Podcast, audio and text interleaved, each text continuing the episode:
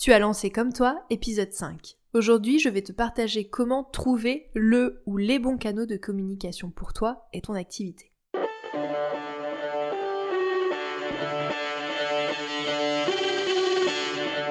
Hello, bienvenue dans Comme toi, le podcast pour créer une communication qui te ressemble. Tu veux attirer tes clients de cœur et vendre naturellement grâce à ta création de contenu authentique? Bouge pas, j'ai ce qu'il te faut. Je suis Clémentine et j'accompagne les entrepreneurs engagés à prendre leur place et faire entendre leur voix avec une stratégie de communication adaptée à elles et leur business. Et oui, il existe autant de manières de communiquer sur Internet qu'il y a d'entrepreneurs. Et c'est ce que je veux te montrer dans Comme toi. Chaque semaine, seul ou en compagnie d'entrepreneurs qui trouvent des clients avec leur contenu, je vais te donner les clés pour trouver ta propre manière de t'exprimer et rendre plus visible ton activité. Si tu cherches un endroit safe, sans injonction et en full transparence, tu l'as trouvé. Enjoy ton épisode.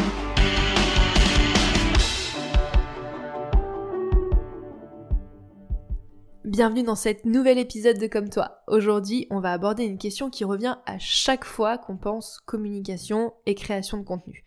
Adopter le bon canal pour communiquer. On me demande très très souvent, mais quel est le meilleur endroit pour partager mon message? Eh bah, c'est ce qu'on va voir aujourd'hui ensemble dans cet épisode.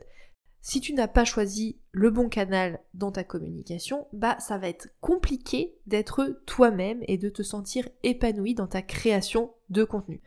Et si tu as écouté d'autres épisodes de Comme toi, tu dois commencer à le savoir. Je suis de la team euh, qui fait son contenu en plus de faire du contenu qui nous permet de trouver des clients. Ce n'est pas parce que la création de contenu est quelque chose que tu dois, entre guillemets, faire pour faire grandir ton entreprise, si tu as décidé de miser sur cette manière-là de trouver des clients, que ça doit être un fardeau. On peut très bien kiffer et avoir des résultats. Donc pour kiffer, c'est bien d'être sur un canal de communication qui fait sens pour nous. Et on va se mettre d'accord tout de suite sur ce qu'est un bon canal pour communiquer. Je mets ça entre guillemets. Pour moi, c'est vraiment l'endroit où tu es à l'aise pour partager ton message et bien sûr l'endroit où se trouve ton client idéal. Parce que si tu kiffes communiquer sur une plateforme mais que ton audience n'y s'y trouve pas, bah ça va être compliqué de faire passer ton message quand même. Prenons un exemple. Imaginons que tu aides les personnes âgées à se nourrir correctement en allant leur livrer des plateaux repas faits maison avec des produits locaux. Si tu adores faire des vidéos, tu vas peut-être te dire Yes, trop bien, je vais donc communiquer sur TikTok parce que je kiffe faire des vidéos et que TikTok c'est la bonne plateforme pour être visible et me faire connaître. Bon, ben on va pas se mentir, c'est quand même peu probable que les personnes âgées que tu as envie de nourrir correctement soient sur TikTok et consomment du contenu sur TikTok. Bon alors ok, dans mon exemple, il est peut-être probable que tu te dises que finalement les personnes qui vont faire la décision de te contacter et d'acheter chez toi soient peut-être les enfants ou les petits-enfants de ces personnes âgées, et donc c'est peut-être eux que tu veux toucher, ça va peut-être rendre la conversion un peu plus longue et compliquée, c'est pas impossible ceci dit, Bref, ne partons pas dans l'élaboration d'une stratégie de contenu pour mon idée fictive. Ça pourrait être peut-être l'objet d'un autre épisode. C'était juste pour te faire comprendre que selon à qui tu t'adresses, eh ben, peut-être que la meilleure plateforme, celle qui te fait le plus kiffer, n'est pas nécessairement la bonne, entre guillemets. Donc, un bon canal, c'est celui qui fait sens pour toi et que ton audience consomme également. Et on va voir comment tu peux le trouver dans cet épisode. Avant que je te partage ma méthode pour trouver le bon canal de communication pour toi et ton activité, on va se mettre d'accord sur une chose. Tu n'es obligé de rien dans ta communication. Trop souvent, quand je parle avec des entrepreneurs de leur contenu, il y a cette phrase qui revient et qui me donne des ulcères. Je fais ça parce qu'il le faut. Parce qu'il le faut. Mais non, il ne faut rien du tout. Tu n'es obligé de rien. Vraiment, c'est une phrase que j'entends, je vais pas dire tous les jours, mais quand même très très très très très régulièrement de ah bah j'ai fait un blog parce qu'il faut. Ah je suis sur Instagram parce qu'il le faut. Ah je vais sur LinkedIn parce qu'il le faut. Non, stop, arrêtons ça tout de suite, s'il vous plaît, tu n'es vraiment obligé de rien et je n'en peux plus de lire ces injonctions partout. Non, tu n'es pas obligé d'être sur Instagram pour développer ton activité. Non, tu n'es pas obligé d'avoir une mailing list pour vendre tes produits ou tes services. Non, tu n'es pas obligé de publier tous les jours pour être plus visible. Tu n'es même pas obligé de faire de la création de contenu pour trouver des clients. Oui, oui, je dis ça. C'est mon travail de t'apprendre à faire du contenu pour trouver des clients. Mais ce n'est pas une obligation. Si c'est pas quelque chose qui te plaît, tu n'es pas obligé de trouver des clients par ce biais-là. Il y a plein d'autres manières de trouver des clients. Bref, les injonctions sont partout et je pourrais continuer comme ça de longues, longues minutes. Mais la communication, ça bouge, surtout dans notre société moderne. Tout évolue hyper, hyper rapidement. Quand j'ai commencé à communiquer sur mon entreprise en 2017, il fallait, entre guillemets, avoir absolument une page Facebook, sinon on était complètement invisible sur le web et c'était catastrophique pour notre business. Aujourd'hui on est en 2023. J'ai toujours une page Facebook, hein, parce que voilà, la flemme de la supprimer, tout ça, mais je l'utilise plus. Et mon business, il se porte très très bien. Rien ne m'empêche d'y être. J'ai des clientes qui y sont et en plus qui trouvent des clientes sur cette plateforme. Mais ça dépend de toi, de ton activité, de ta cible. Donc il y a vraiment zéro obligation. Et aujourd'hui, les euh, injonctions de il faut être sur Instagram, il faut être sur TikTok, il faut... Non, rien du tout. T'es vraiment obligé de rien dans ton contenu. Surtout que la communication, c'est pas une science exacte. Ce qui fonctionne moi et pour mon business, ou ce qui fonctionne pour ta business friend, ça ne signifie pas que ça va absolument marcher pour toi. C'est pas parce que tu copies des contenus qui fonctionnent bien pour tes concurrents ou des personnes que tu admires que ça va résonner avec ton audience. Et c'est vraiment ça que j'ai envie de te faire passer avec comme toi et que j'ai envie de te montrer, c'est qu'il n'y a pas de recette miracle et que tu n'es obligé de rien. Bien sûr, il y a une méthode, des choses à prendre en compte pour avoir des résultats et trouver des clients et vendre grâce à ton contenu. Mais il n'y a aucune obligation. Quand je travaille avec mes clientes dans mon coaching de groupe dans Morphose, il n'y a pas d'obligation à être sur tel ou tel canal de communication. Chacune choisit le canal qui fait sens pour elle, sur ce qu'elle a envie de partager, sur ce qu'elle veut développer. Et j'ai même des clientes qui arrivent dans Morphose en se disant Ah, je vais développer tel canal de communication. Et puis au fur et à mesure se rendre compte que bah non, finalement, c'était pas euh, celui-là qui faisait sens pour elles, dans lequel elles se sentaient à l'aise, et donc elles vont en choisir un autre et c'est totalement ok. Le plus important, c'est toi, c'est ton activité, c'est toi qui décides. Tu es maître de ta communication, ta communication est liée à ton entreprise, tu sais le mieux ce qu'il te faut pour toi et pour ton business. Et puis j'ai envie de rajouter un truc. Comment veux-tu faire entendre ta voix et prendre du plaisir dans ton contenu si tu fais des actions parce qu'il faut absolument les faire? Tu ne me vois pas bouger derrière mon micro, mais je bouge et je mets des guillemets partout. Parce que si tu décides de miser sur la technique de créer du contenu pour développer ton business, ça va prendre une part importante de ta to-do list et de tes priorités. Mais c'est pas une raison pour que ça soit un fardeau. Et soyons honnêtes, si tu t'obliges à créer du contenu sur des plateformes qui ne te font pas kiffer pour trouver des clients, bah tu vas pas le faire longtemps. Tu vas très très rapidement arrêter, ne plus être régulière, ne pas en faire une priorité.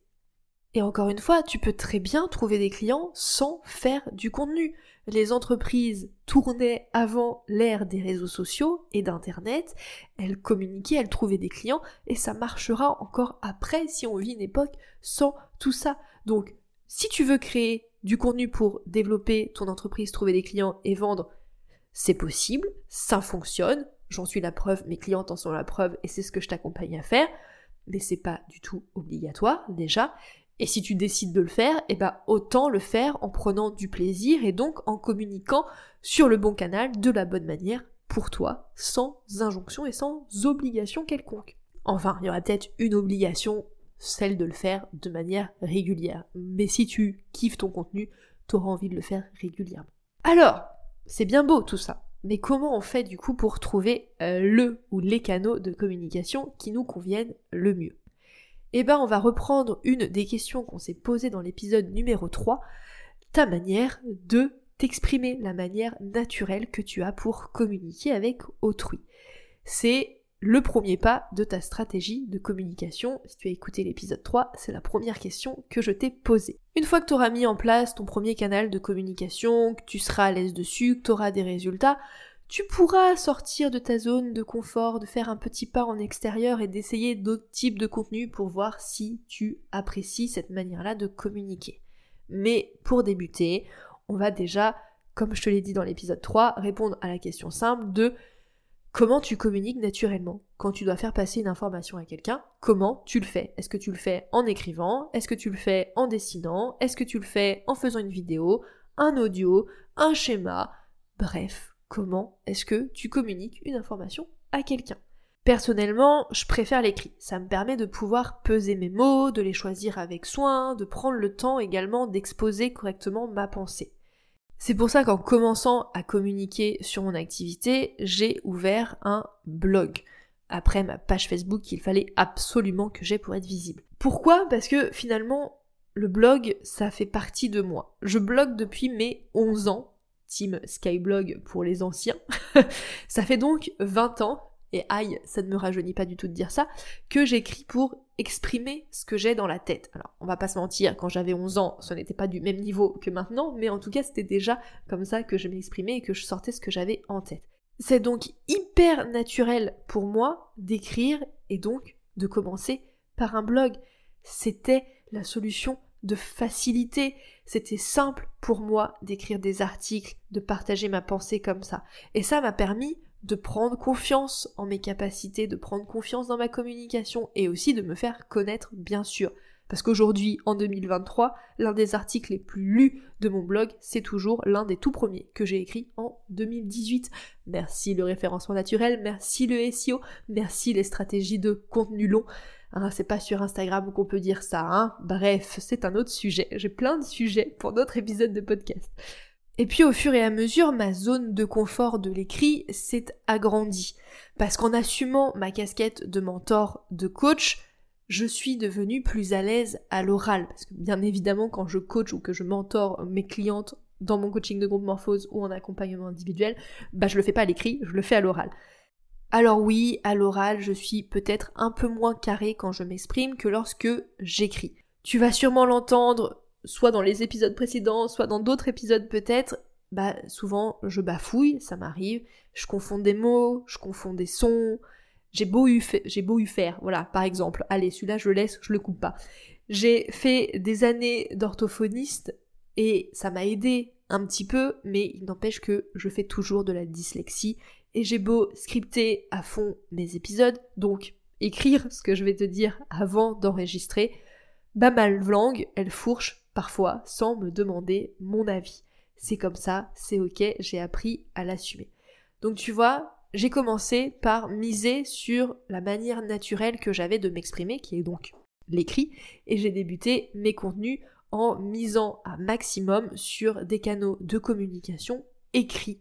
Le blog, Facebook forcément je faisais d'écrit, ensuite la newsletter, puis Instagram, puis LinkedIn et aujourd'hui que je me sens plus à l'aise, j'ai introduit l'audio et l'oral dans ma manière de communiquer. Sur LinkedIn, je fais des lives toutes les semaines.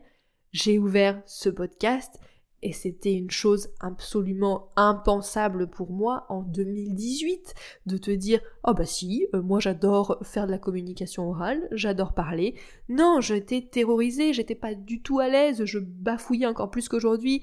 Je disais euh euh euh tout le temps c'était vraiment insupportable mais je me suis pas forcée. J'ai commencé par des contenus où j'étais à l'aise, où j'étais bien, et au fur et à mesure, un pas après l'autre, j'ai agrandi ma zone de confort et j'ai tenté des nouvelles choses pour voir ce qui me plaisait.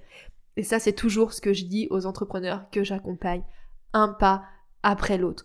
La première étape, c'est de faire du contenu qui convertit, qui est pertinent et qui t'apporte des résultats. C'est déjà une grosse sortie de zone de confort parce que ça demande quand même du travail et d'oser et du courage de partager ce qu'on a à dire.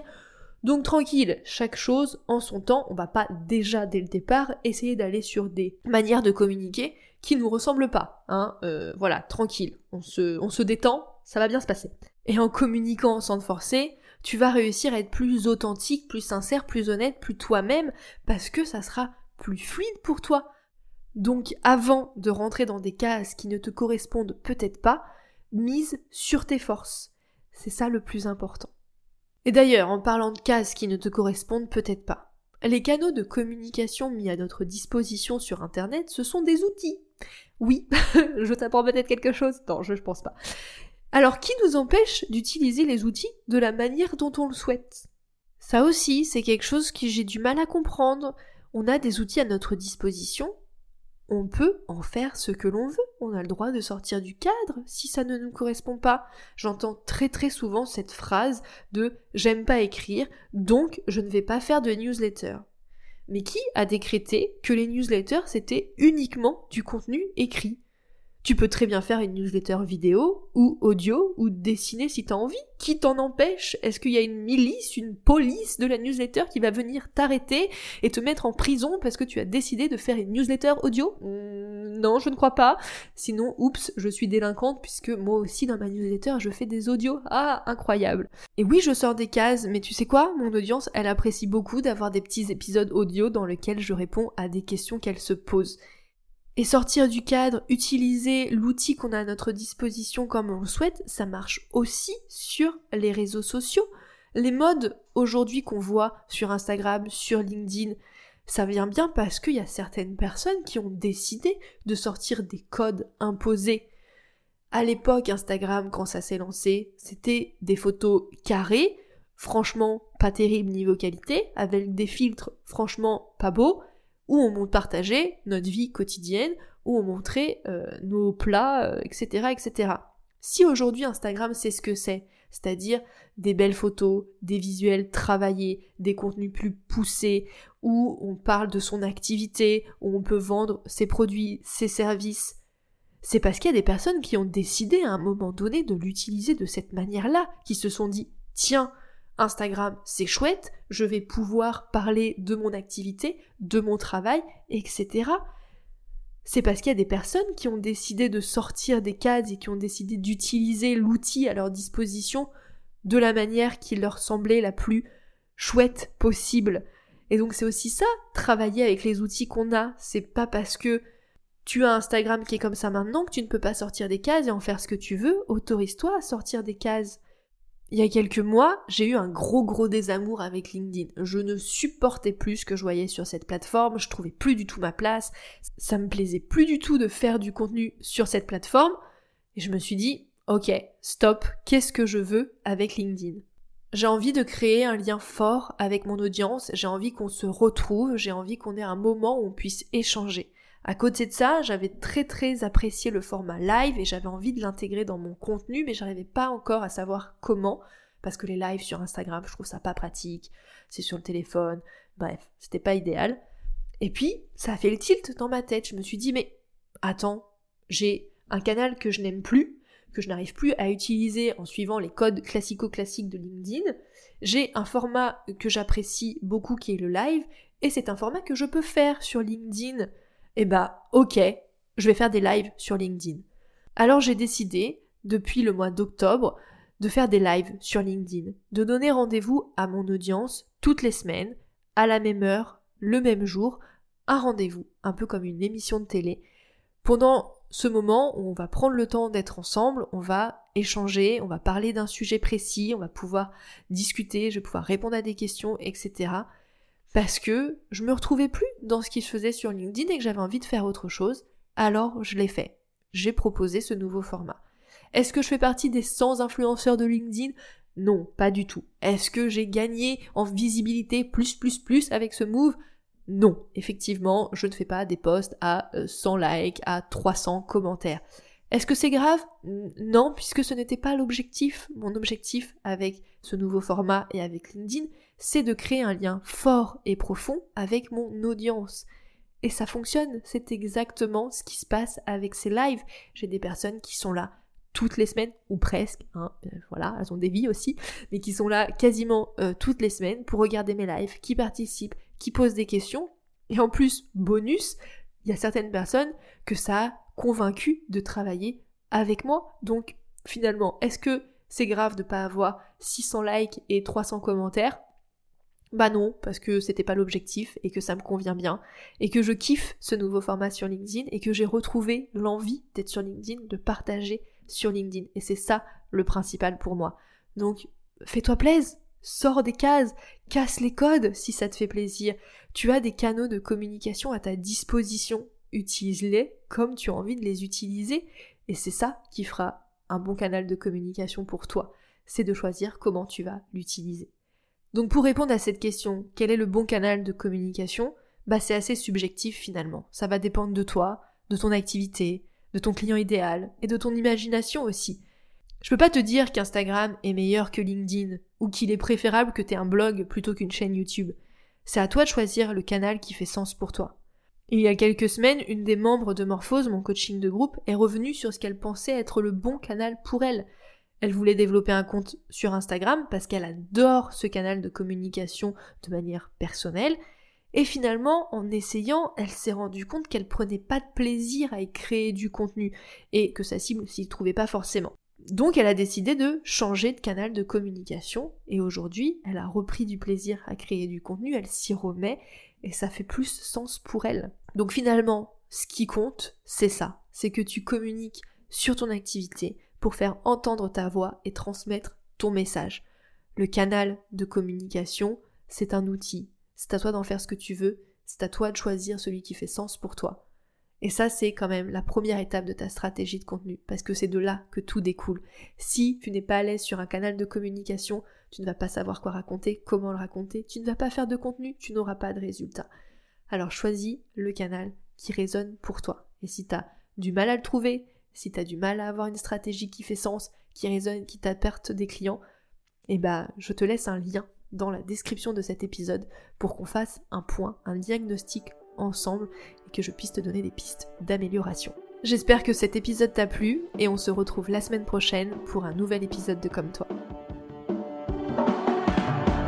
Hey, merci d'avoir écouté l'épisode jusqu'au bout. S'il t'a plu, si tu as appris quelque chose ou s'il t'a inspiré pour ton propre contenu, fais-le moi savoir en partageant l'épisode. Tu peux me taguer à clémentine.lavote, la vote avec un seul T, pour qu'on s'envoie du love. Et si tu veux aider comme toi à atterrir dans plus d'oreilles, tu peux me laisser une note et ou un commentaire sur Apple Podcast ou sur toute autre plateforme où tu m'écoutes. Je ne mords pas, alors si tu as la moindre question à propos de l'épisode que tu viens d'entendre, tu peux m'écrire sur Instagram, sur LinkedIn ou par mail à hello@clémentinelavote.fr. À la semaine prochaine pour un nouvel épisode. En attendant, passe une belle journée ou une belle soirée et prends soin de toi.